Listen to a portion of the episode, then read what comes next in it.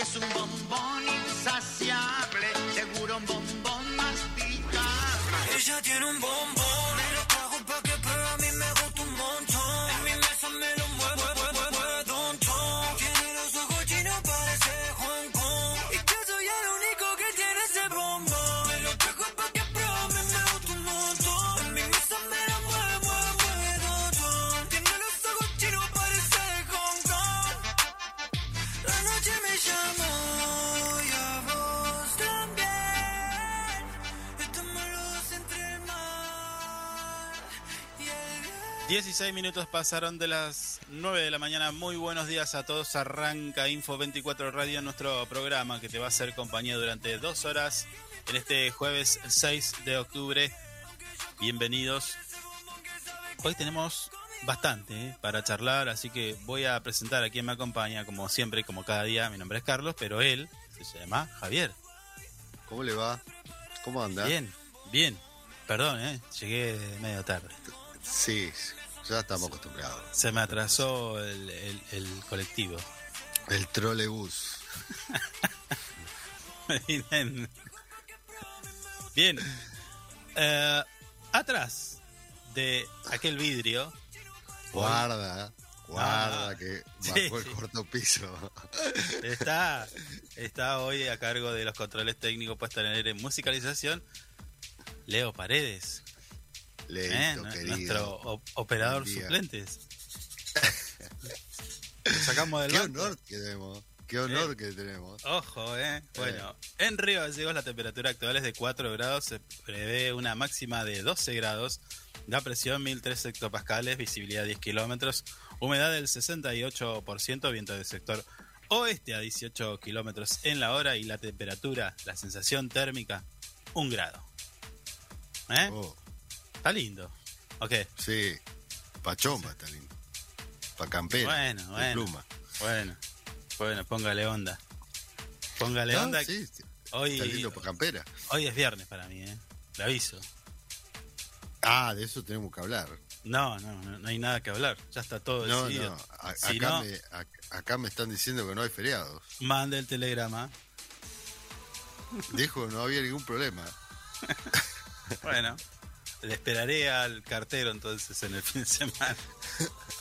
Bien, escuchamos unos consejos y enseguida comenzamos con el desarrollo de nuestro programa del día de hoy. Ya volvemos.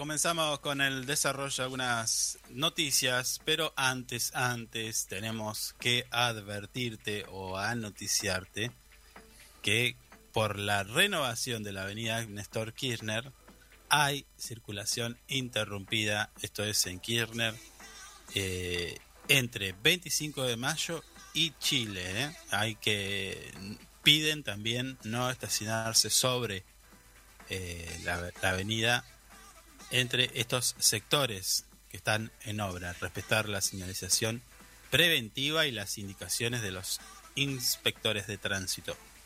Entonces, 25 de mayo y Chile, ¿qué son? ¿Dos cuadras? Una cuadra. Mm, Uh, al mejor le vine a preguntar. y sí, ¿para qué haces esa pregunta? Perdón. Bueno, entonces, repitamos. Circulación entre, eh, interrumpida eh, por las obras que están realizando en Avenida Kirchner. Esto es entre 25 de mayo y Chile.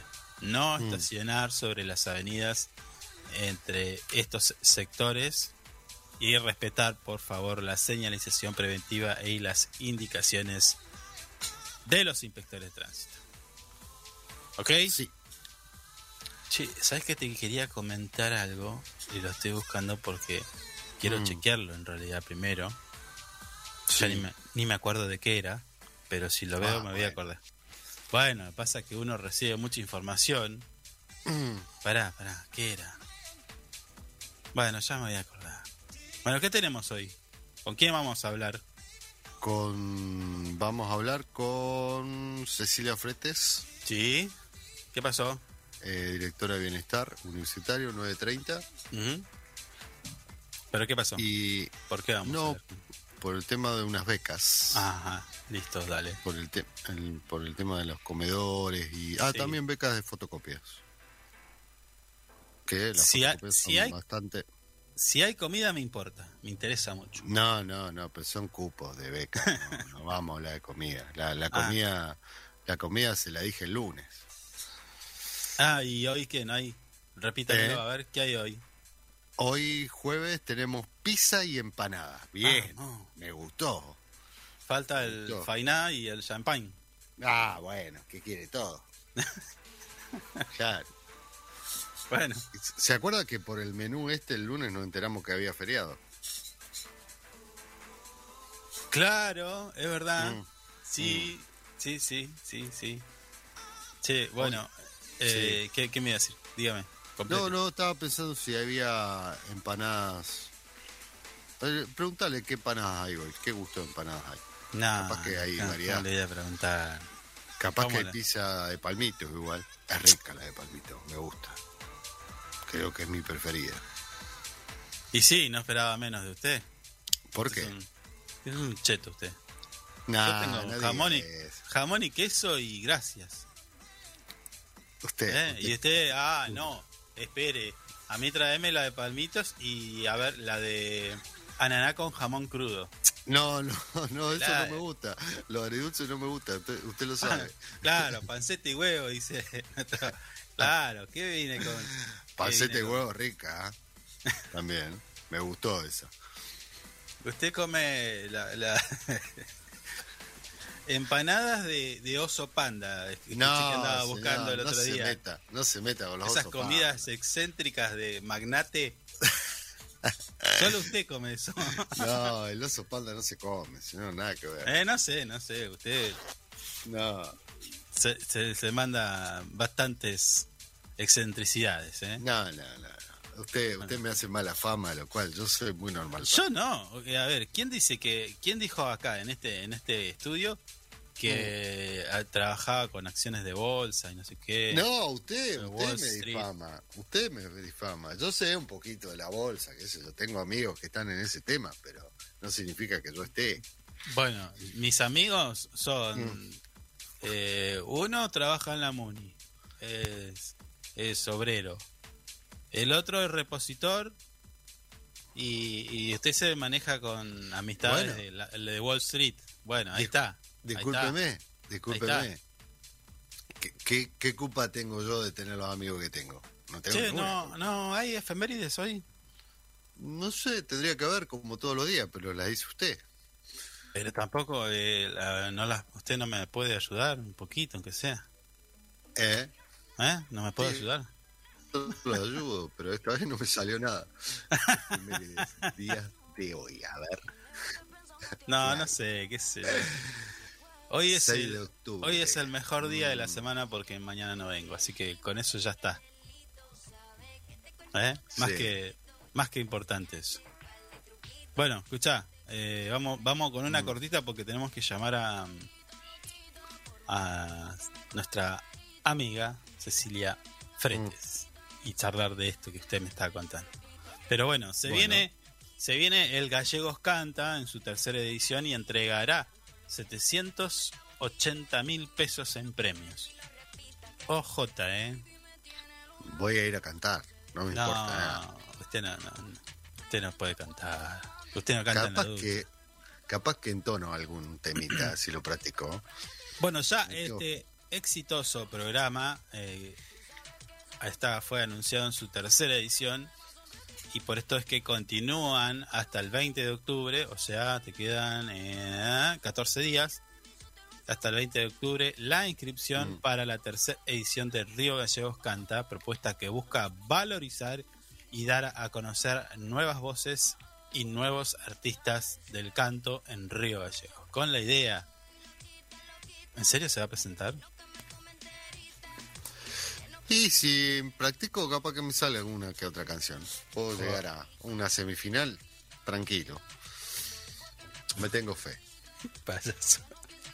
Con la idea, con la idea de que cada, eh, cada, porque cada una de las actividades culturales que se llevan adelante tengan una continuidad en el tiempo y con el objetivo de revalorizar la cultura y las voces de los artistas de Río Gallegos es que ya está en marcha con el periodo de inscripción de esta tercera edición de este certamen, ¿no? Gallegos Canta. Mm.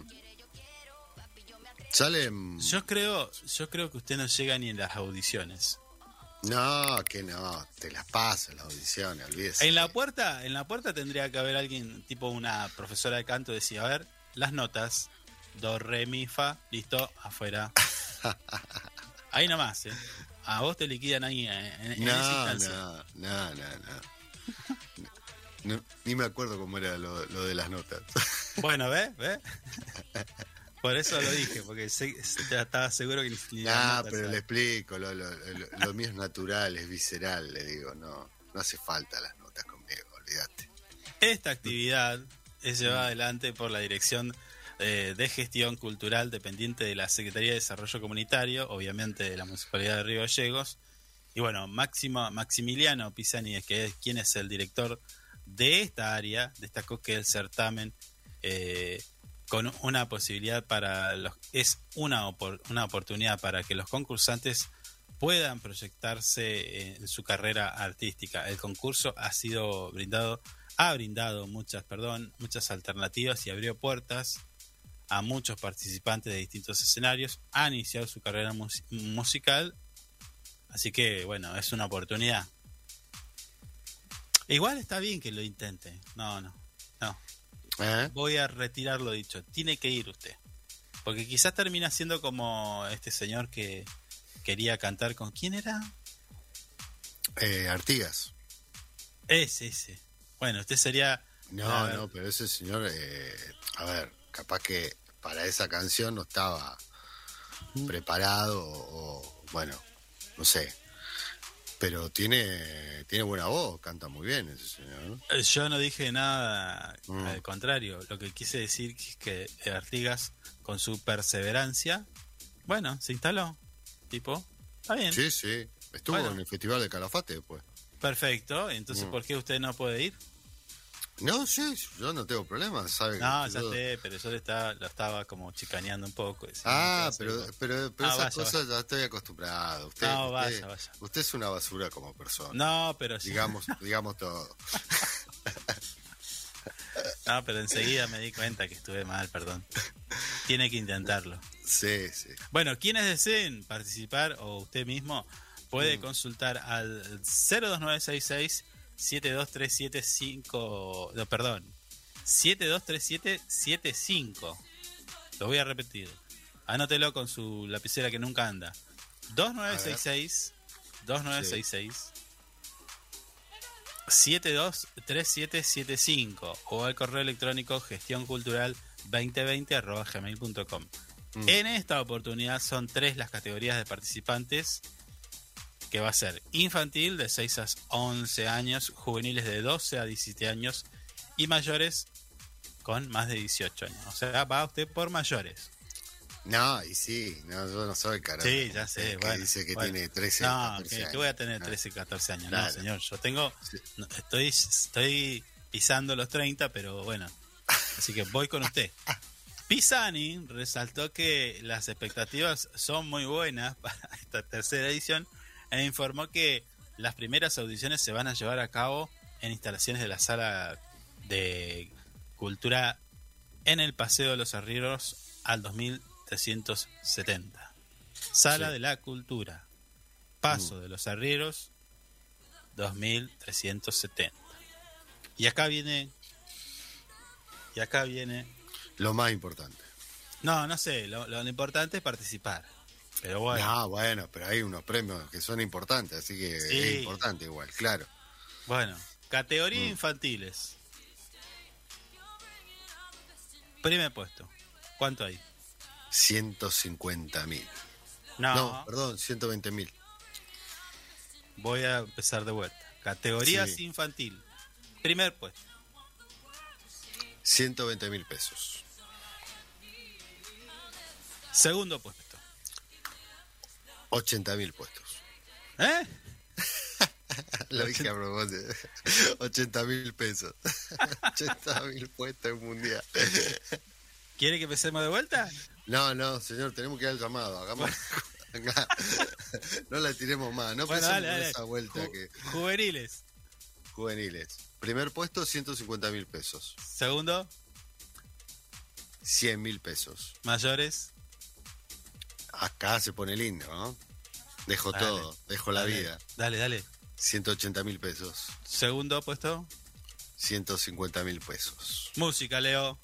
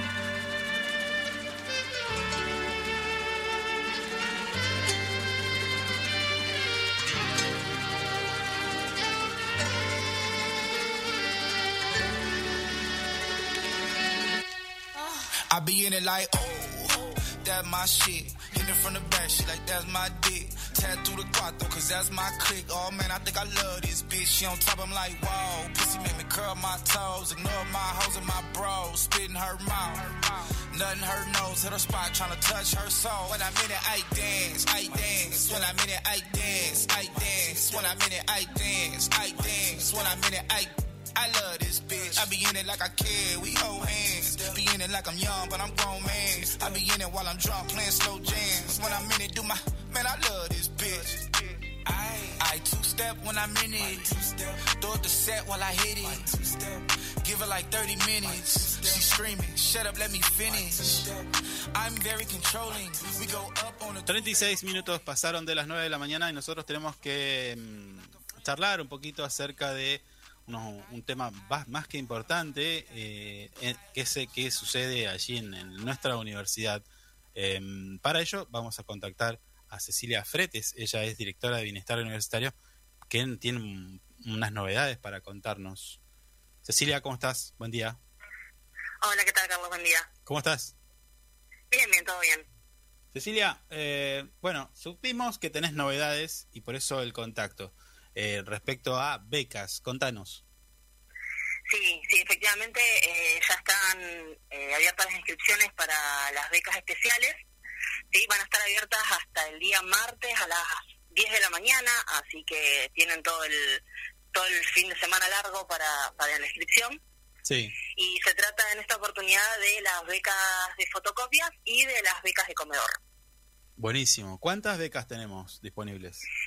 Bien, para el comedor son 50 becas, eh, Sí. que incluyen poder acceder a una al desayuno o la merienda y al almuerzo o la cena eh, de manera totalmente gratuita. Bien, Eh, sí, sí, sí. Sí. Y eh, la idea eh, de estas 50 becas es justamente que puedan acceder eh, quienes van a utilizar el comedor eh, regularmente, digamos. claro, claro, claro. Sí, sí.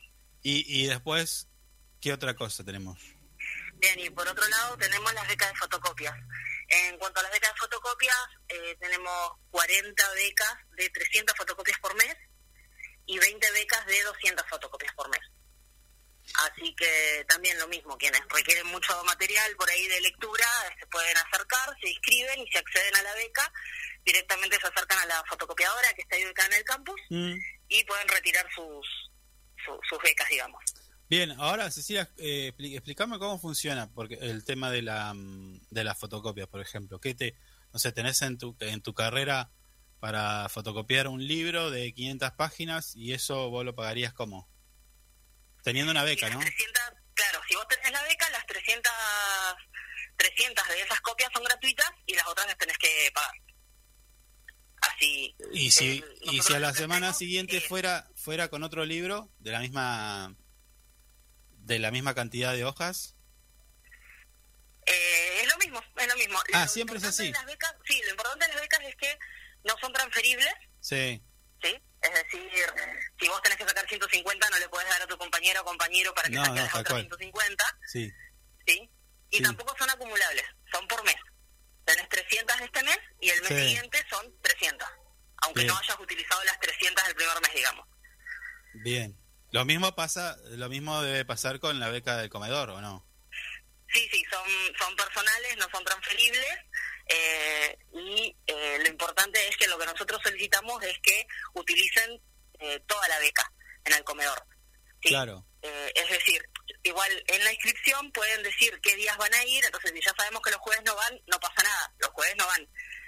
Pero eh, que si dijeron que van a ir lunes, miércoles y viernes, que vayan los lunes, miércoles y viernes, efectivamente. Claro. Que no que no hayan faltas, digamos. Así podemos garantizar, digamos, que estamos entregando la beca a quien lo, lo está necesitando. Claro, puede pasar, eh, Cecilia, que, que un estudiante diga, bueno, voy al comedor, pero me lo llevo. Me llevo mi desayuno, o merienda, o almuerzo, o cena. Y en realidad... Eh, ¿O es para consumir ahí? En realidad estamos trabajando con todo lo que... eh, tratando de disminuir los descartables.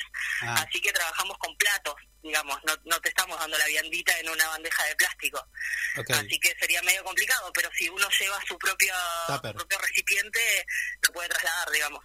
Ah, bien. O sea, no, pero te planteo, te pregunto esto porque quizás, no sé, el estudiante, alumno, tiene que hacer algo y dice, bueno, voy a buscar mi comida si no me quedo abajo de la mesa. y, y dice, bueno, me la llevo. En esta oportunidad me la llevo. Digo, se puede hacer. Claro, sí, sí, sí, sí, alguna, alguna vez puede ser. De todas formas, también esto de la, de la asistencia, eh, una o dos veces se puede faltar, digamos. El tema es que en ocasiones anteriores pasaba por ahí que lo pedían y hacía dos, tres semanas que no iban, Ah, claro. digamos. No, ya, Entonces, ya es un como- montón. Como, que estábamos utilizando una beca en alguien que no la estaba utilizando. Pero, este, no, no, tenemos, o sea, es totalmente comprensible que todas las personas que, este, que transitamos por la universidad tenemos un montón de cuestiones, además de estar en la universidad, así que eso no sería un problema. Sí, de- y de todas formas está bueno porque, claro, una persona, vos me decís, si un estudiante hiciera eso, bueno, pero tratándose de que ustedes van a entregar 50 becas, eh, también les perjudica en, el- en, eh, en cuanto a la preparación de las comidas diarias, digo, porque ustedes ya saben que hay 50 platos que tienen que preparar sí o sí. Exactamente. Imagino, Sí, es, to- es toda una logística, se cuenta cuántos platos eh, son para, para becados por día, Mm. eh, tienen un horario diferenciado, ¿sí? De 12 a 12 y media se entregará el menú solamente a las personas becadas Ajá, y luego es para el resto de la comunidad universitaria, así que este, lleva toda una logística y con el riesgo también de, de, de cocinar de más, digamos, ¿no? Claro, que, bueno, sí. parece poco, pero con, No, mucha- no. con muchas repeticiones es mucho. no, no, ya, ya que tiremos un plato de comida es un montón. Sí, es un montón, exactamente. Teniendo en cuenta que hay gente que le, fla- le falta, ¿no? Bueno, es- esta, esta inscripción es online y es hasta el 10 de octubre, ¿verdad? Sí, en realidad eh, lo que vamos a hacer es dejar abierto el formulario hasta el 11 de octubre a las 10 de la mañana, Buenísimo. justamente aprovechando que es online. Claro. Pero sí, la idea es hasta el 10, hasta el 10 vamos a estar procesando la información trabajando desde casa, Ujú, cosa de que no se atrase mucho. Sí. Y bueno, si a alguien le faltó algo, bueno, tiene hasta el 10, hasta el 11 a las 10 de la mañana. Está bien. Estamos hablando de becas para el comedor universitario y fotocopias, lo cual no es poca, no es poca cosa, para mí es un montón, porque claro, en estos días cuando luego de charlar con vos eh, hace unos días atrás, cuando te acordás que hablábamos de la reap- de la reapertura, claro. Me encuentro también con un uno ve que esos videos en, en redes sociales y había alguien que contaba lo que pasaba en, una, en la Universidad de La Plata, donde también tienen un comedor a un menú de 100 pesos. Pero decía, bueno, a ver, 100 pesos en La Plata es, es re fácil, porque tenés todo cerca, tenés mayoristas, tenés... Entonces, a 300 pesos, que era en ese momento, me decías, confirmame si me equivoco, Sí, eh, exactamente 300. eh, es un montón igual. Es, es más Sí, es más merituable quizás la, la, la beca o el plato de comida que están eh, brindando ustedes allí en el comedor universitario, porque todo es mucho más caro, ¿no? En, en nuestra provincia. Sí, sí, sí, es, es totalmente comprensible. eh, por ahí también hay que tener en cuenta otro- otros detalles que, bueno, no me voy a meter mucho yo porque no es mi área, pero siempre nos explicaban las personas que saben de ese tema Sí. que cuanto, o sea, cuanto más eh, gente acude, más Sí. fácil es bajar el, el precio. Claro, En las universidades que son muy grandes, sí, es más fácil tener un precio este, por ahí más bajo por la cantidad de gente que, que acude. Sí, sí. Eh, no sé, algo de economía de escala. Claro. Pero, eh, sí, sí. Pero, este, no, si bien tenemos un precio eh, diferenciado y que es muy accesible, eh, es importante también entender que, eh, por ejemplo, hay estudiantes que están todos los días almorzando en la universidad, entonces es un beneficio muy grande. Claro. No, pero aparte estamos hablando de un plato de comida con diferentes eh, menús que se van variando de acuerdo al día. Pero además, eh, con 300 pesos no compramos un alfajor y tres caramelos. Y chao. Sí, Eh, sí, totalmente, to- to- totalmente, y con un menú este eh, organizado para garantizar condiciones nutricionales y demás, o sea, es un buen servicio, es un buen sí, servicio, sí. pero eso, y es un buen servicio, consideramos que es a un precio accesible, pero eso no significa que no entendamos que hay situaciones en las que tenemos que atender, eh, poder, poder, brindándoles, digamos, esto, Claro. que poder acceder gratis. Sí, sí, sí. Y que y, y también hay que decir que si estás en una universidad privada, eh, si vas a buscar agua caliente, te la cobran. Eso Sí, también. obviamente, sí, sí, obviamente. Eh, pero bueno, es así. Yo tengo que resaltar lo nuestro y tenemos que cuidarlo y valorarlo, digo. Porque si no, parece que fuera que estu- estuviéramos hablando de algo cotidiano y sin importancia, ¿no? Y, y, y, y no, no, no es así. Para mí no es, no es así. No, no, es cierto, y por ejemplo, la, todo lo que es con políticas de becas, Mm, eh, siempre merece una revisión. Entonces, en este caso, por ejemplo, eh, desde lo que es mi, mi gestión es la primera vez que se que se hace, que se dan becas con Mm. el campus abierto. Yo empecé a trabajar en pandemia, claro. entonces la idea es poder analizar todo lo que está sucediendo, ver eh, si es necesario modificar algo. Así que no es que, que esto es así y va a quedar así por siempre, sino que la idea siempre es poder ir mejorando y poder llegar a más personas o, al- o a quienes más lo necesitan, digamos. Tal cual, tal cual, tal cual. Bueno, entonces son 50 becas del comedor, desayuno o merienda, almuerzo o cena y también eh, fotocopias. La inscripción hasta el 11 de octubre a la mañana inclusive. Y bueno, eh, felicitaciones por tu trabajo, Cecilia. Bueno, muchas gracias.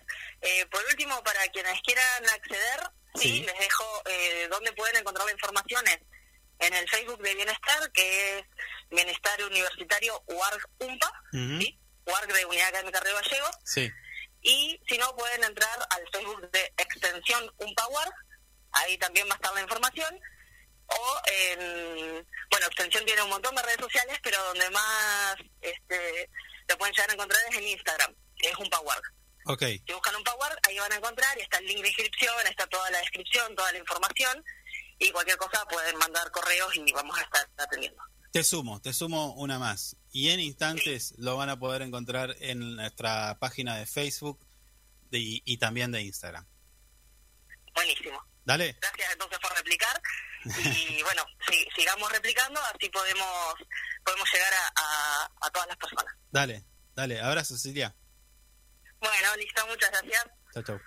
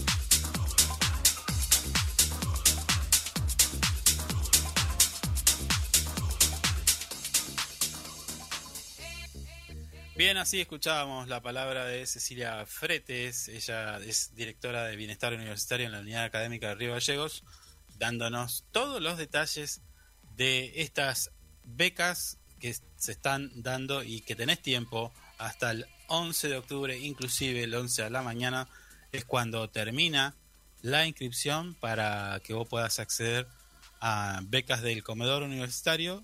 Esto es desayuno o merienda, almuerzo o cena y además fotocopias, ¿sí? Esto es hasta el 11 de octubre a la mañana, que es más que una ayuda, ¿no? Sí, ¿cómo que no? Es un montón, es un montón. Sí. Mm. Eh, bueno, nosotros tenemos que ir a nuestra habitual pausa, pero en instantes regresamos.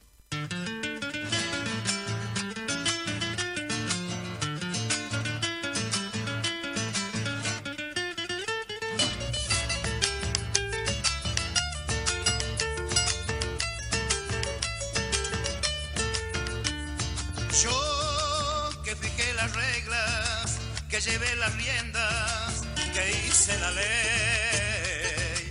Tú que ponías cara, carita de nada, dejándome hacer. Yo que un amor recaba cuando otro llegaba sin comparecer. Tú sin un solo alarde, poquito más tarde me hiciste caer. En tu boca mordí la manzana, carmín del deseo y la tentación. Pero no imaginé que editando la ley en la trampa caería yo. En tu boca mordí la manzana, carmín del deseo y la tentación. Pero no imaginé que editando la ley en la trampa caería yo. Puras leyes, puras trampas, inventamos al amor y seguimos adelante, corazón a corazón.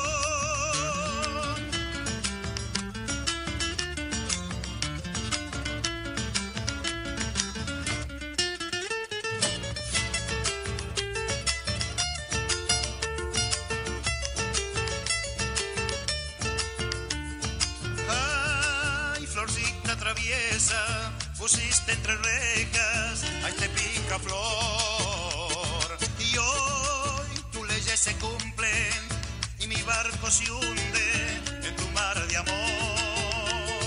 Yo inventé este juego de escapar a tiempo, no me quiero ir.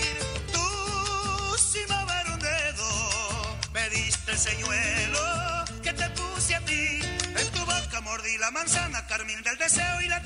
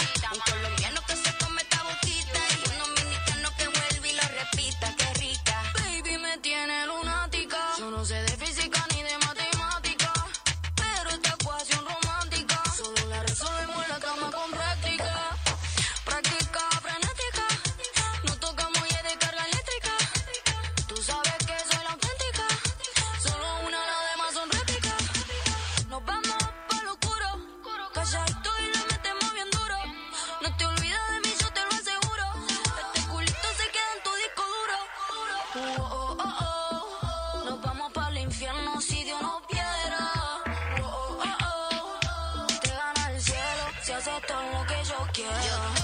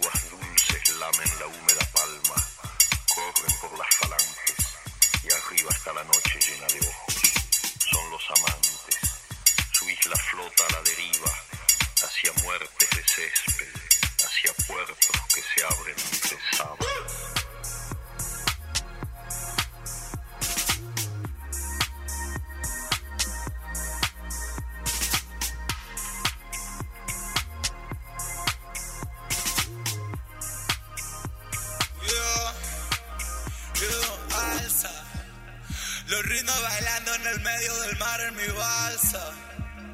Su pelo mojado goteando amor de balanza. Yeah. La tonta se enoja y con se amansa. Yeah. Voy a dejar su corazón decorando mi lanza. Ahogándose casi amor no falta. Vino por mí, rechacé a unas cuantas. Suben de a dos, de a tres, de a mil, sin ella no alcanza. mets-toi à la pince.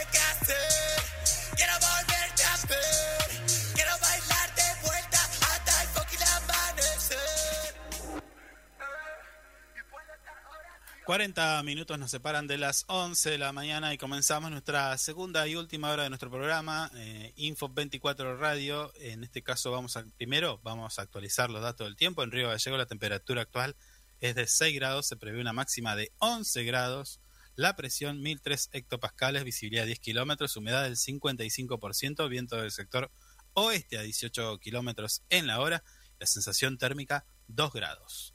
Con estos datos del tiempo eh, vamos a la segunda vez, el segundo encuentro que tenemos con nuestro licenciado en Ciencias Políticas. Me estoy refiriendo a Víctor Palomo, a quien vamos a saludar. Buen día, Víctor. ¿Qué tal, Carlos? ¿Cómo estás? ¿Cómo estás vos y todo, todo Bueno. bien? Sí, tu equipo. Ahí, todo bien.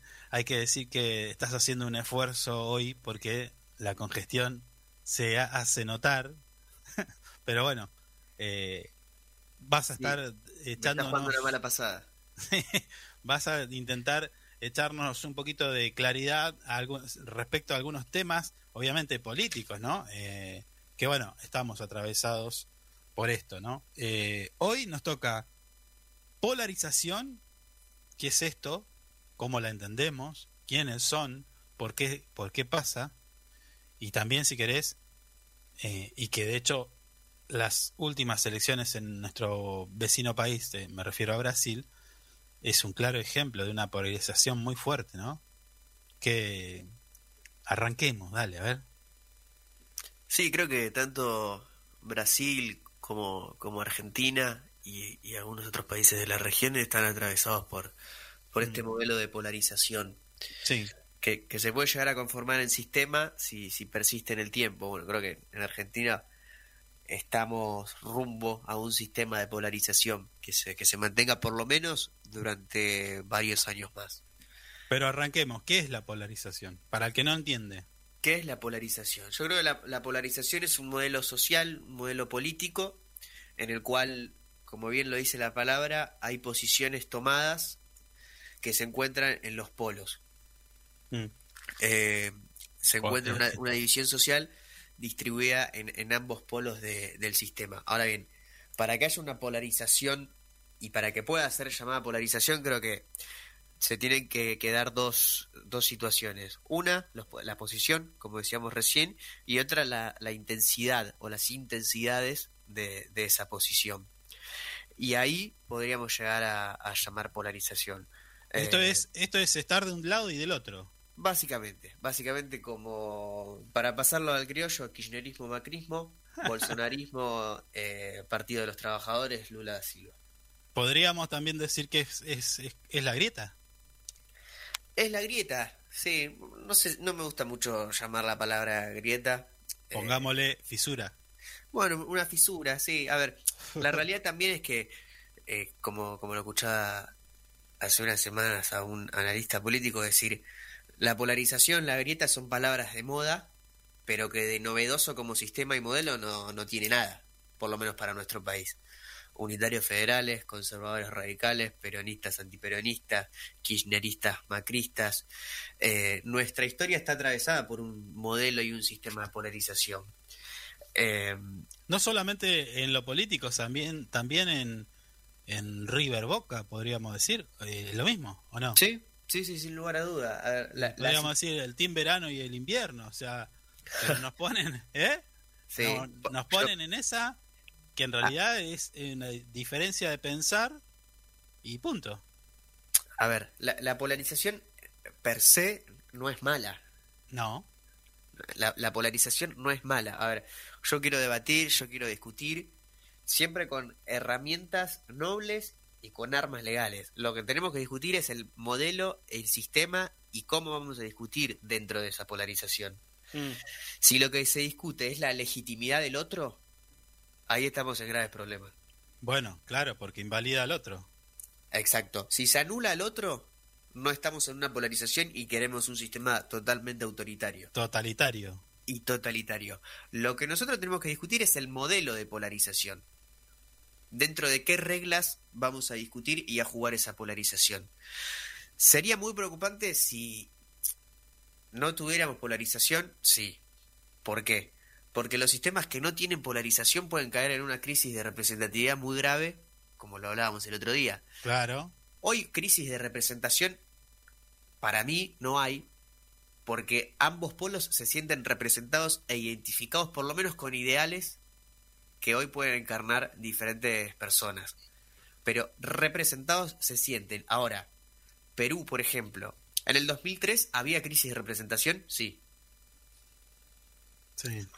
A ver, eh, cuando en Perú ahora se dan las elecciones, cada que en cinco años pasaron tres presidentes, bueno, ahí claramente no hay un modelo de representación directa y no hay polarización y el sistema de partidos está totalmente resquebrajado. Está bien, pero escúchame, eh, ahí vos tocas un tema porque decís representación, eh, decís que no está en crisis, que, que tenemos, pero a ver, si lo analizamos desde el punto de vista del peronismo, el peronismo tenía, tiene como eh, una base de pensamiento la achicar las desigualdades o si querés asimetrías, pero también había una bandera en el peronismo que era la del capital y trabajo que se debía distribuir 50 y 50.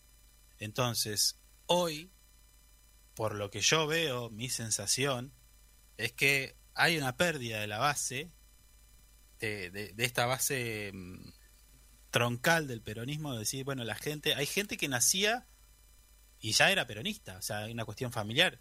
Y hoy no, no está pasando eso, porque eh, ha- hay cosas que no, no, no se están cumpliendo como antes. ¿Me, me- me entendés a lo que refiero?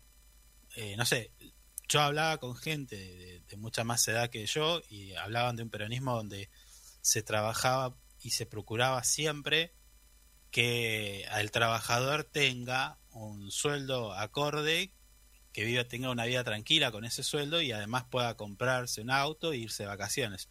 Hoy es ese parámetro se, se ha perdido. Entonces, ¿vos cómo lo ves? No, ev- evidentemente ese parámetro y ese norte se fue Mm. perdiendo a lo largo de la historia Mm, y, y tenemos que tener en cuenta que esta charla la estamos teniendo en un escenario de un 36,5% de pobreza. Claro. Eh, evidentemente la, la última dictadura, dictadura cívico-militar del, del 76 revisó un quiebre de, de sistema productivo, sistema social, cultural y económico que hasta el día de hoy seguimos pagando las consecuencias.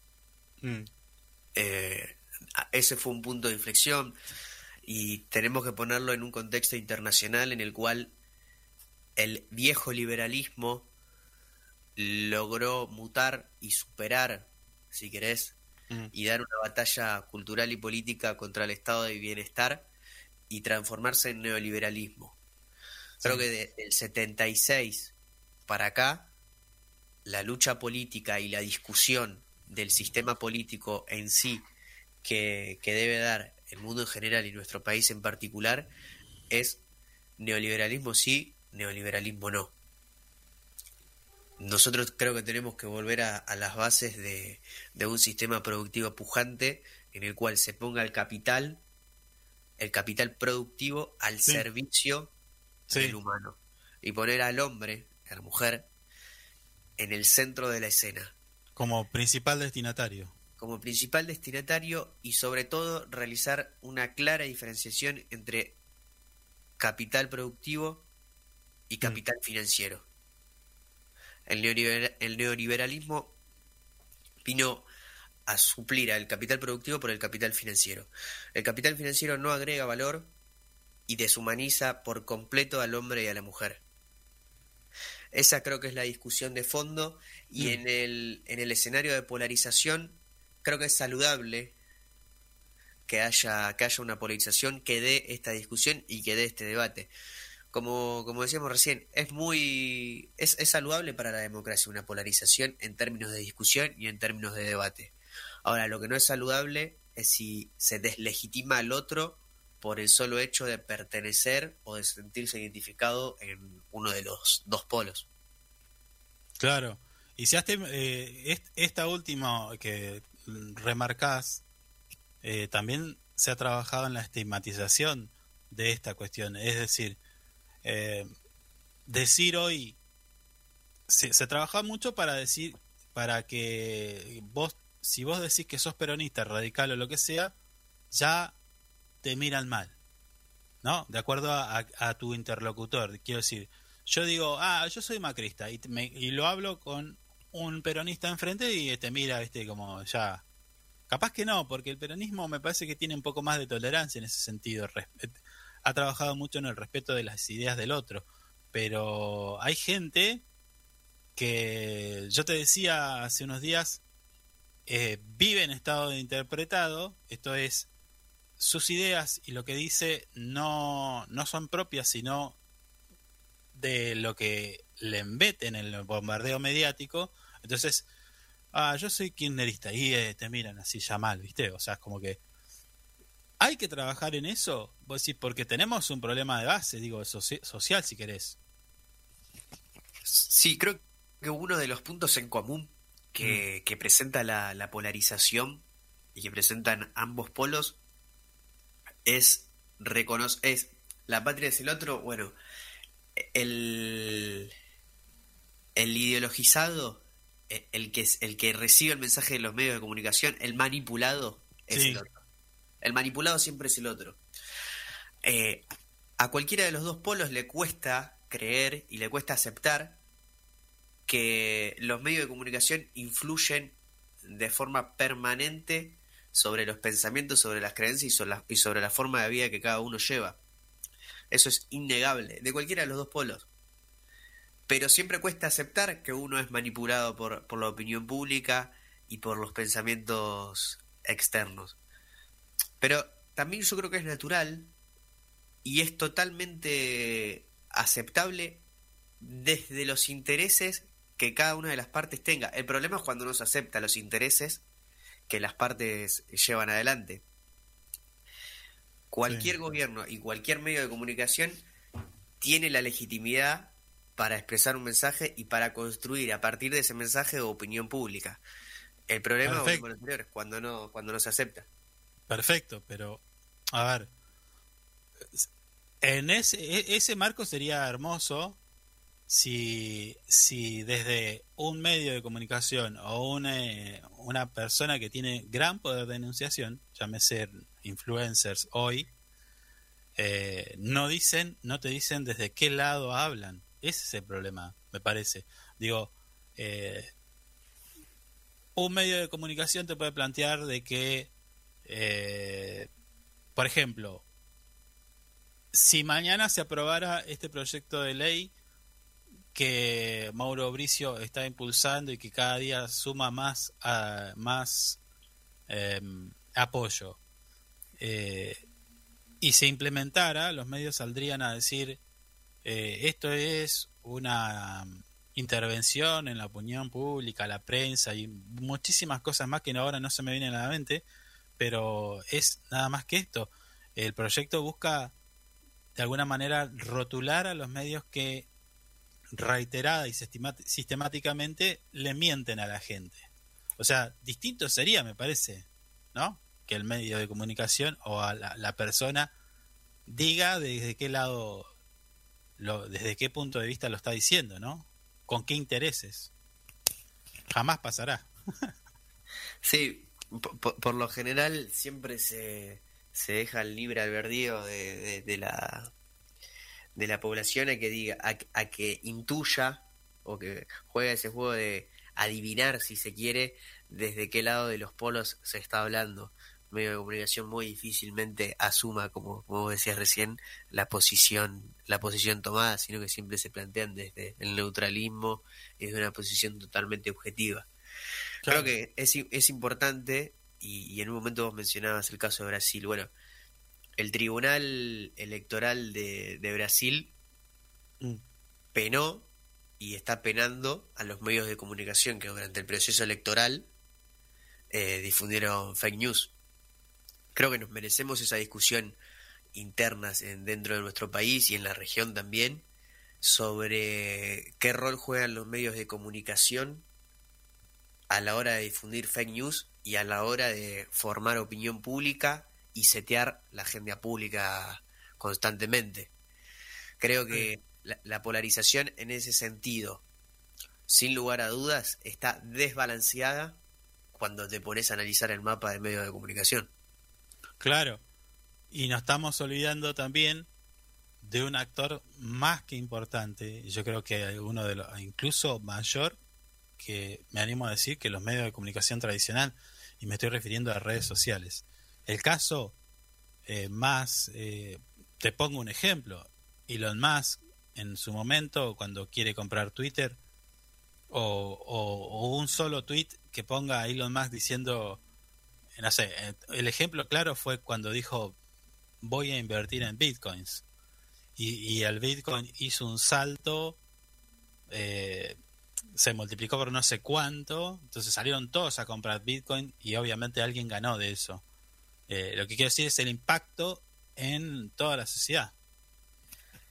Sí, creo que hoy lo- los medios tradicionales de comunicación, radio, televisión, periódico, eh, continúan teniendo una, una gran influencia en, en- en las personas de, de- de mayor edad, en, en los adultos, pero sí hay que ir regulando el uso de las redes sociales, o por lo menos estudiarlo, si es que asusta la palabra regular, pero hay que ir estudiando para las futuras generaciones, sin lugar a dudas. Eh, hace poco, con el, con el intento de magnicidio a la vicepresidenta, se puso el ojo sobre los discursos de odio. Bueno, a ver, creo que hay que estudiar y hay que analizar qué son discursos de odio, porque los comentarios que se dan de forma pública, ninguno son de, de forma gratuita. Y todo comentario público, ya sea para bien o para mal, tiene consecuencia sobre la sociedad y sobre la formulación de la agenda pública. Porque, Claro, hay que decir que la usina, la usina de todos esos discursos de odio fueron redes sociales. Sí, bueno, hay, ah, hubo, un, hubo un estudio que realizó una consultora sobre, sobre la repercusión que tuvo el intento de magnicidio ¿Mm?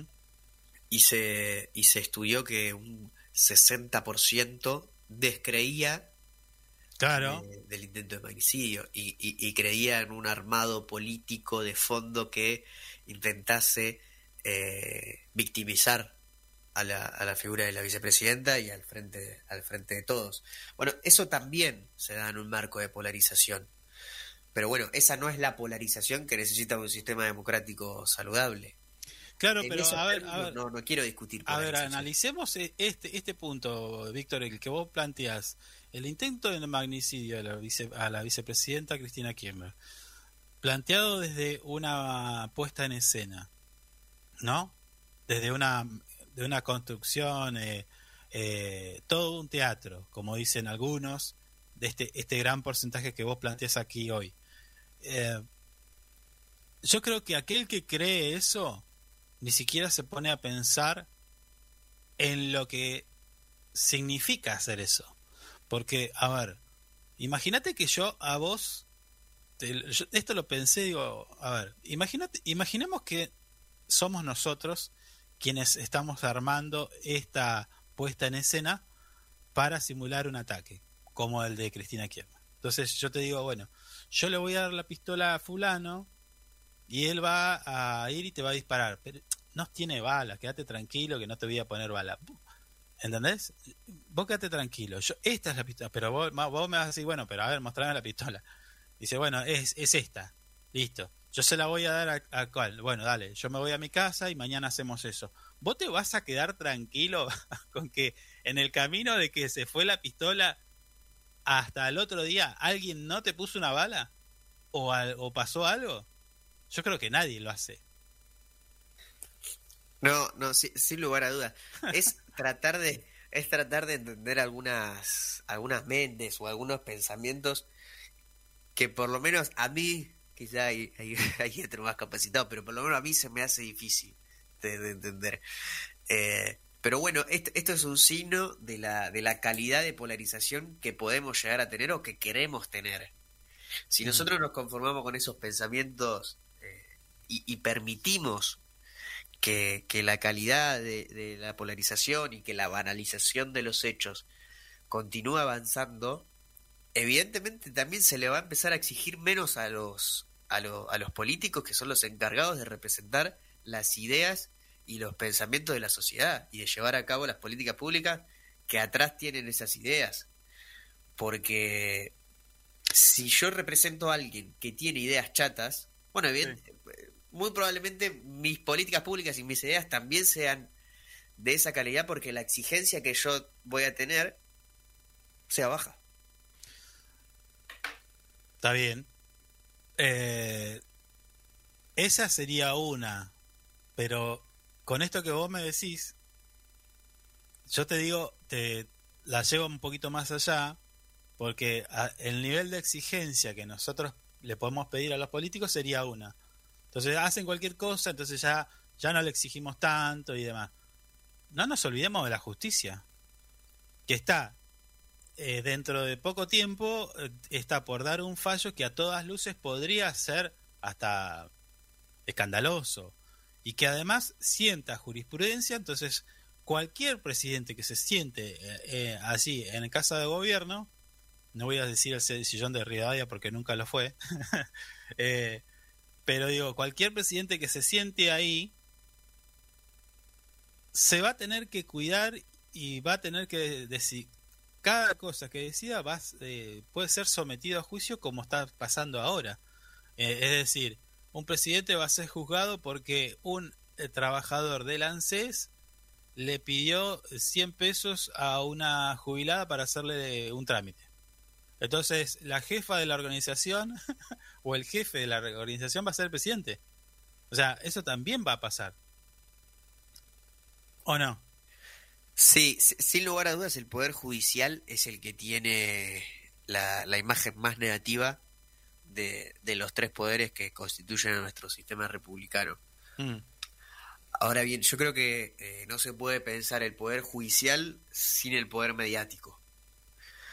Porque si evidentemente se realizan los fallos que se llevan adelante Mm. y aparece un bombardeo mediático que cuestiona esos fallos, de mínima, si vos sos juez o fiscal, te vas a replantear tu acción y vas a replantear el trabajo que estás haciendo. Es decir, si hoy yo saco un fallo totalmente polémico, pero sé que al día siguiente voy a tener los principales titulares de los principales medios de comunicación hablando o poniendo el ojo sobre mí, y lo pensaría dos veces. Te traigo un ejemplo. El ejemplo más claro fue aquel juez que dijo que, mm, hablando de una violación, déjame recordar bien cómo fue, eh, no fue tal porque el violador se puso preservativo. Más, menos detalles, pero fue eso. ¿Qué le costó? Un juicio político y una destitución. Ese es un ejemplo. A ver, yo, yo no, no estoy eh, validando ni, ni apoyando el scratch. eh, No, no, no, no es scratch. Pero sí, Es, opinión pública, digo. pero sí, claro, pero sí la opinión y la discusión pública.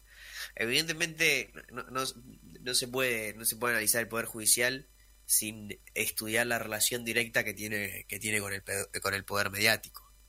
Hay una complicidad que va desde las esferas más grandes hasta la, la- hasta la, la última fiscalía del último rinconcito de, de nuestro país, porque forman todos parte, no quiero decir casta, pero forman todos parte de, de un poder que, que juega en sintonía, evidentemente Una que juegan corporación. en el mismo equipo. Es una corporación que tiene bien claro los objetivos de fondo, Mm. que tiene un statu quo, que va a cuidar ese establecimiento de reglas, ese establishment va a cuidar eso, y que no va a permitir la, la- la participación popular y que en el juego de polarización intenta constantemente deslegitimar al otro polo. Claro, claro. Bueno, Víctor, el último tópico y lo, lo que vamos a tocar hoy y, y en referencia a lo que vos decís, digo, el poder mediático, el ejemplo de estas últimas horas fue Facundo Manes hablando, no mal, sino diciendo su opinión de lo que pensaba de Macri, y toda, toda la oposición sale a, a destruirlo por distintos medios a lo que dijo Manes. Pero ahí hay una particularidad, porque todos esos que están eh, pegándole a, a Manes que hoy, recordemos, Juntos por el Cambio está en crisis por esto también, fueron los mismos que eh, incluso algunos fueron espiados, o sea, un espiaje ilegal que le hizo Macri a los propios y aún así hoy salen a, a defenderlo. O sea, es como que es un montón. Y los medios como principal herramienta para, para desgastar la imagen de, de Facundo Manes, o por lo menos ponerlo en, en, en vereda. ¿No? ¿Cómo lo ves eso? Creo que eh, esto evidencia a las claras dónde se encuentra Mm, el, el verdadero poder dentro de Juntos por el Cambio. Macri. Macri, Mauricio Macri. El dueño de la pelota, el creador de la cancha, el creador del club, sigue teniendo eh, el poder real del partido, por lo menos del partido, no digo de, de las cuestiones de fondo. Eh, y en ese sentido me parece interesante analizar la interna que tienen ellos entre radicalismo, Manes Morales, Sí.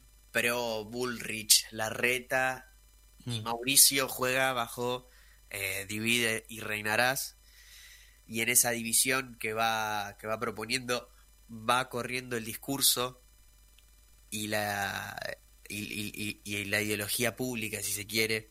No digo la ideología directa porque desconozco Sí. la, la ideología, pero la ideología pública, por lo menos que manifiestan hacia su lado y hacia su sector. ¿Qué estoy diciendo? La derechización, si se puede llamar así, o la radicalización de los comentarios de, de la reta. En esa división, Macri demuestra que sigue siendo el dueño de la pelota y que puede ir corriendo a toda la coalición hacia su sector porque interpreta que la opinión pública le pide eso, eso a, a él en particular y a la coalición en general. Y no solo juega con el partido, con la coalición, sino que también tiene a los medios de comunicación, entonces está demostrando cómo puede ordenar toda la interna sin absolutamente decir una palabra de forma pública. Claro, bien puesto el, el mote del ángel exterminador. Pero digo, ¿qué tiene Macri en su escritorio? Para no decir carpeta, que Conietti dice el blockbuster. es claro, claro, ¿no? ¿Tiene un blockbuster? Tiene, tiene un blockbuster. Evidentemente tiene un blockbuster, tiene poder de influencia. Creo que la, la semana pasada hablábamos de los liderazgos. Mm, Eh, tiene la experiencia de la gestión también, si querés que parece una cosa menor, pero en Está términos pra- pragmáticos también. es Gestión un- para un lado, pero es gestión. Es gestión, es gestión, tiene el, el conocimiento, tiene la experiencia. Eh, uno puede disentir en todos esos puntos, pero a la hora de, de discutir dentro de la mesa chica de, de Juntos por el Cambio, eh, se ve a las claras su liderazgo, de- su liderazgo natural, si querés, y como consecuencia su liderazgo político. Y de un poder que no lo conocemos. Y un poder que no lo conocemos, un poder del un poder a ver, el poder vio Macri y creó a través de Macri un partido, es el dueño de, del partido, el dueño de la marca y el poder real entre la diferenciación y siempre va a, pre- va a preferir la figurita original. Claro, me da la sensación de que Macri entendió desde que, que empezó a querer ser eh, intendente de Buenos Aires, eh, jefe de gobierno, y después, bueno, también su paso por Boca, siempre entendió el poder de la información. Y a partir de ahí, no, eh, recordemos que él en Boca tenía un círculo íntimo bastante eh, cercano a todo ese tipo de cosas, ¿no? Al espionaje, al, al carpeteo, a mm, eh, operadores judiciales y todo eso, ¿no? O sea, me parece que de ahí, y ni hablar cuando llegó a presidente, ¿no? Le dieron la llave de la Ferrari. La frase que ahora no, no recuerdo el autor, pero la frase los datos son el petróleo del siglo XXI sí. Macri la tiene, la tiene entendida, la tiene entendida, por lo menos eh, a la práctica la llevó, la llevó adelante. No hay que subestimar al otro, al que está enfrente, pero él es el que se anima a usarlo. No, yo no, no, no puedo ser tan ingenuo de no pensar de que aquel que haya estado eh, en el centro del poder político no tenga también esas herramientas. El tema es que él los usó. ¿No? Él, los usó y como, y como lo hablábamos la otra vez, el macrismo vino a romper con ciertos códigos políticos que estaban establecidos y que, y que hacían a las relaciones institucionales y políticas Me cuesta De- de usar co- la palabra código, pero es cierto. De, de todo el sistema político. A- a- algunos acuerdos implícitos que, Mm. Sí, sí, que sí. estaban sobre la mesa. Entonces, creo que no, eso no solamente le hizo mal a, a los políticos en particular, sino creo que al sistema y como consecuencia le hizo mal a la democracia también. Eh, los famosos sótanos de, de la democracia, Mm. creo que, que, que eso le, le hizo mal no, no solo al sistema político, sino también a, la- a las políticas públicas que se pueden llegar a desarrollar, porque se puede llegar a tener un cierto... se- a ver, se piensa dos veces antes de ahora hacer una política pública porque hay ciertos acuerdos implícitos que se fueron se fueron rompiendo, por lo menos durante los cuatro años de, de macrismo. Sí, te cierro con esta. Eh, Maradona decía la pelota no se mancha, Macri la manchó. Sí, sí, la, la manchó y, y dañó, dañó de fondo, dañó de fondo el sistema político. Tal cual, tal cual. Víctor Palomo, licenciado en Ciencias Políticas, pasó por nuestro programa Info 24 Radio con esta intención de llevarles un análisis de la política, de la actualidad, de cómo se piensa eh, los destinos de nuestro país en distintas formas, ¿no? Y también para saber y entender o si se quiere comenzar a detectar desde qué lado nos están hablando. Víctor, gracias. Gracias a ustedes, nos vemos. Chau, chau. Me queda pintado y no lo niego. La cara de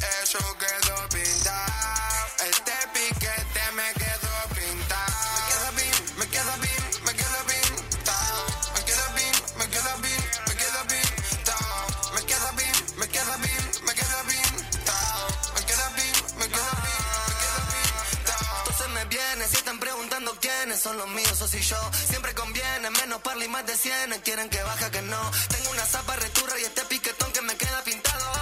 El brillo llevo conmigo hasta si lo tengo quitado. Bancamos un mil, no soy David ni quedan pintados. La gafa al jean, mi packaging los deja pichados Un parche pa'l que está pinchado con Wiz y traigo mi sabor. Mi shorty va en el tapizado, mi loco gitano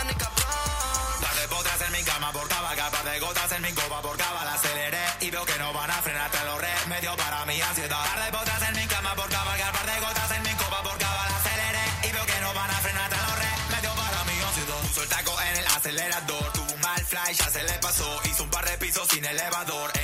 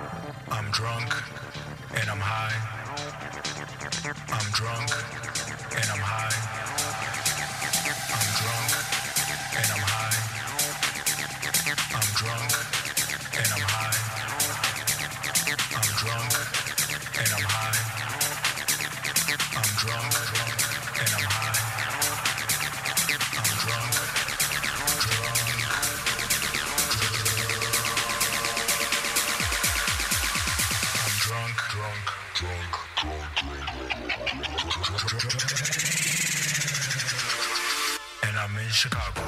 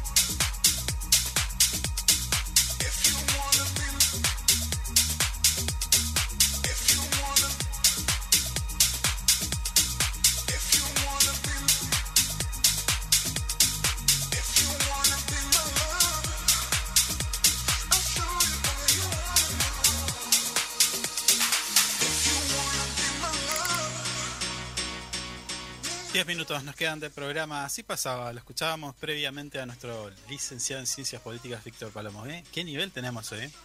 Sí, muy bueno está. ¿Quién tiene, ¿Quién tiene ese programa? Licenciados en Ciencias Políticas explicándonos la realidad. Perdón. Creo que, que acá no hay. Linda mañana. bueno, y tenemos preparado muchas cosas más, ¿no? La idea es enriquecer este programa para que nos ayude también, no, no solamente por, por lo que digamos, sino de que cada uno, vos que estás allí en la oficina, en el auto, en el trabajo, donde sea, puedas comenzar a interpelar las ideas que se nos plantean desde cualquier lugar, ¿no? Así que esa es la idea, eh, generar también un pensamiento crítico, ¿por qué no? ¿Eh? Así que vamos vamos a seguir, vamos a seguir. Mm. Escucha, eh, hoy te preguntaba por los efemérides. Hoy es el día del circo. Y qué mejor día para este circo radial. Se celebra el Día Nacional del Circo en conmemoración al natalicio allí por 1858 de José Podestá, pionero en la actividad circense de Argentina. ¿Eh? Bueno, feliz día a todos nuestros amigos circenses. ¿Tiene algún amigo circense usted? Eh, no. No, Que, que estaba yo recuerde en- ahora no. Bueno, escucha, tenemos que a- a darles o comunicarles esta información que tiene muy pocos minutos de haber sido emitida. La municipalidad de Río Gallegos vuelve e informa que vuelve a funcionar el transporte público. La empresa Citybus y la municipalidad de Río Gallegos informan que se normalizó el servicio de transporte público de pasajeros. Las unidades ya se encuentran circulando y paulatinamente llegarán a todos los barrios con los recorridos habituales. El servicio, recordemos, que estaba parado por un conflicto gremial desde hace varios días, dejando a miles de vecinos sin la posibilidad de trasladarse por esta herramienta que es el transporte público. ¿Alguna vez podrían hacer un reclamo diferente? Como los chinos, japoneses, no sé qué son, que trabajan más de la, para generarle problemas a la patronal. Claro, una, a ver, una forma, una forma de, eh, Mm. por ejemplo, yo le doy idea acá a los muchachos de, de hecho, los toferes de Citibus o del Mm. sindicato, que ni, ni tengo ni idea qué será. Eh, ¿Qué sindicato es? Bueno, ya me lo va a averiguar. Sí. La, la idea sería, ¿por qué no hacer una especie de reclamo saliendo con los colectivos, pero a 3 por hora? Digo. No, pero ahí, ahí se la agarran con el chofer. Bueno, bueno. Es una, una forma de reclamar. ¿Quién le va a decir algo? Estoy en, en protesta. Ah, o alguien le dice algo a los docentes cuando hacen paro. No, bueno, sí. Bueno, ¿por qué al chofer le vamos a decir algo? Está, está- No, bueno, pero es está protestando, está protestando por Sí. algo que cree justo. Sí, no, no. te- eh, es totalmente meritorio lo del chofer igual, no, no pongo en duda eso. ¿No? Sí. Bueno, pero ahí está entonces. Mm. La información eh, ya está normalizado. El servicio. Sí. ¿Qué más quiere que le cuente? Tenemos Y poco ya tiempo. estamos terminando, así que Ah, podemos, yo no quería sé. pasar por esto, yo quería pasar por esto. Escuche, Mm. escuche, escuche. Sí. Usted sabe que desde el gobierno de la provincia de Santa Cruz se entregan créditos para la producción, Sí, para emprendedores. sí.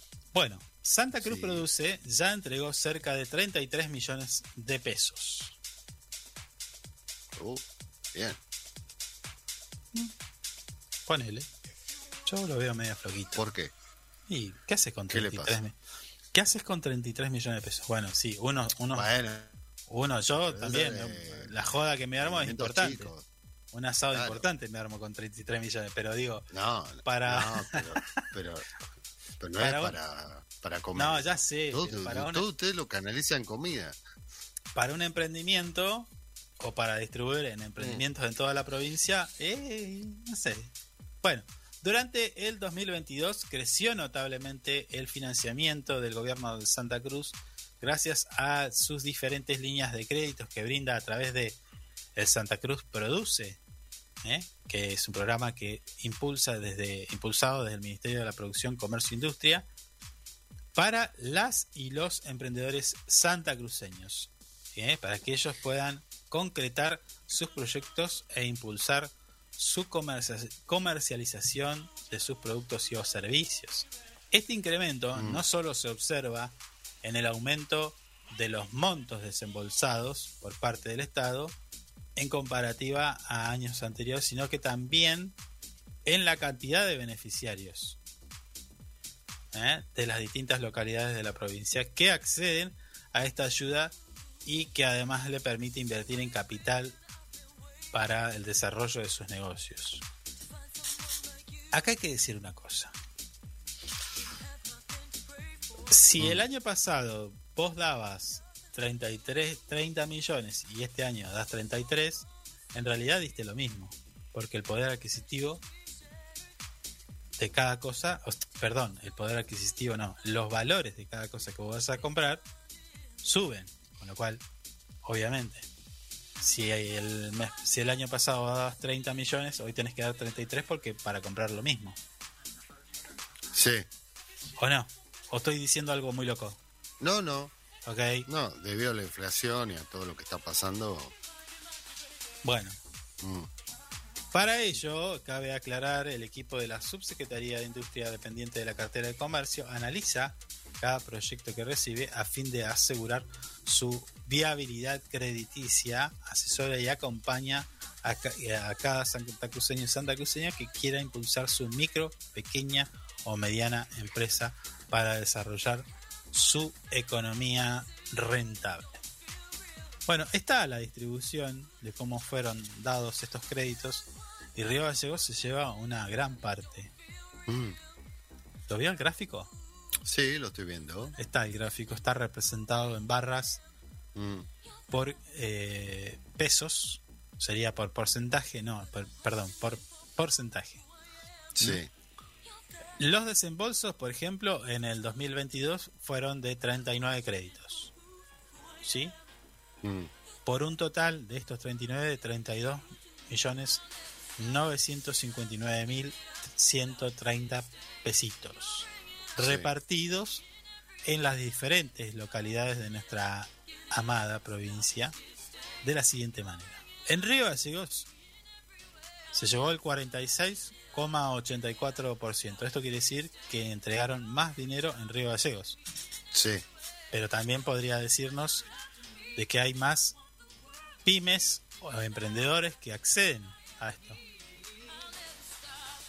¿No? También. Sí. Podría ser. Es correcto. Perito Moreno un 9,10, Gobernador Gregores un 8,50, el Chaltén 7,28, el Calafate 6,83. Pica Qué raro que, que la parte turística no tenga tanta. Mm, por de Tanto- Chaltén y Calafate dice. tanto porcentaje, sí. Y habría que ver por qué, ¿no? Es Mm. cierto, porque, a ver, a ver, eh, un emprendimiento en, Cala- en Calafate o el Chaltén, sí o sí, o bueno, no, no, sí o sí no. Uno imagina que va a estar orientado a todo, a todo lo que es turístico. ¿No? Eh, Sí, justo estaba tomando el mate. Sí, Sí. obviamente. Es bajo el porcentaje de la parte turística. Los antiguos también tienen una parte de turismo importante. Puerto Deseado también tiene turismo. Sí, sí, sí. Bueno, todas nuestras localidades tienen Mm. turismo. sí. las eras, los antiguos. Bueno, ahí está el gráfico de cómo fue la distribución de estos créditos, ¿sí? Eh, que está otorgando el Ministerio de la Producción, Comercio e Industria de la provincia de Santa Cruz. No digo que sea mala herramienta, claro que es buena, buenísima. Peor sería que no esté, Obviamente, sí. ¿no? Eh, es- es- eso está claro. Pero bueno, o sea, eh, eh, yo entiendo que hay mucha gente que le gustaría tener un emprendimiento y que le falta el capital. Nosotros, nosotros mismos. ¿O no?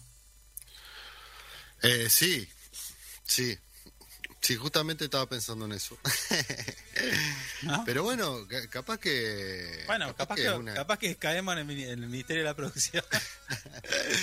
ca- capaz que es una decisión igual. eh, ¿Dónde hay que firmar? eh, claro, capaz que hay Quiero, un- quiero 3 millones. se, se, se duda, ¿viste? No sé, qué sé yo. A ver, faltaría más información. Sí.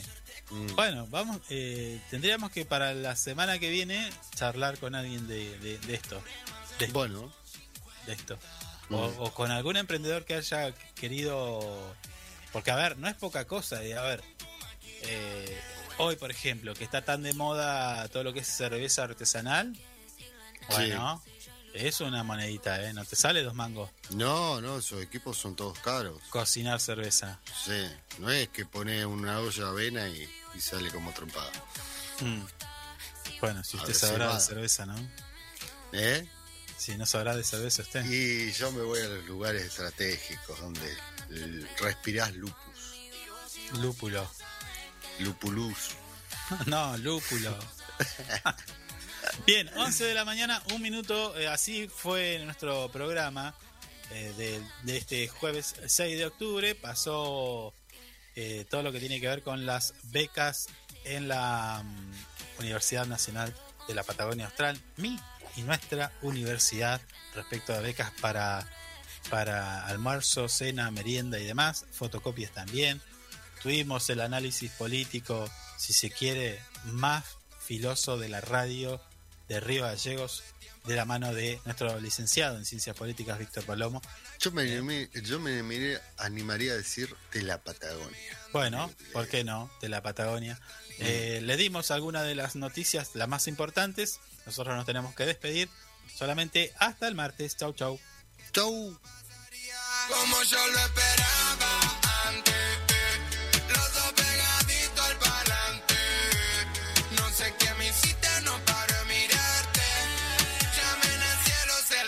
un ángel. Que suene una canción más lenta, que dure un poco más de la cuenta. Quiero disimular que no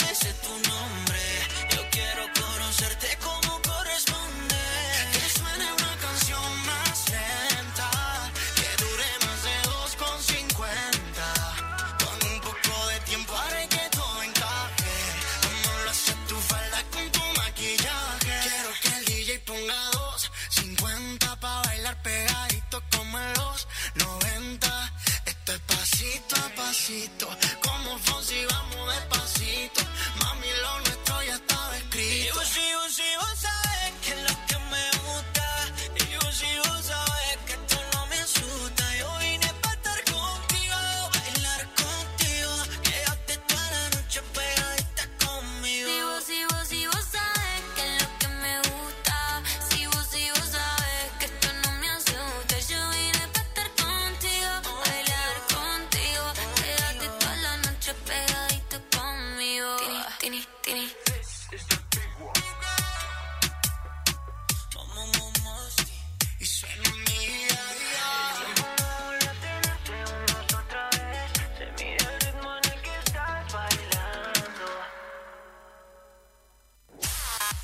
Hasta aquí, lo que tenés que saber para empezar el día bien informado.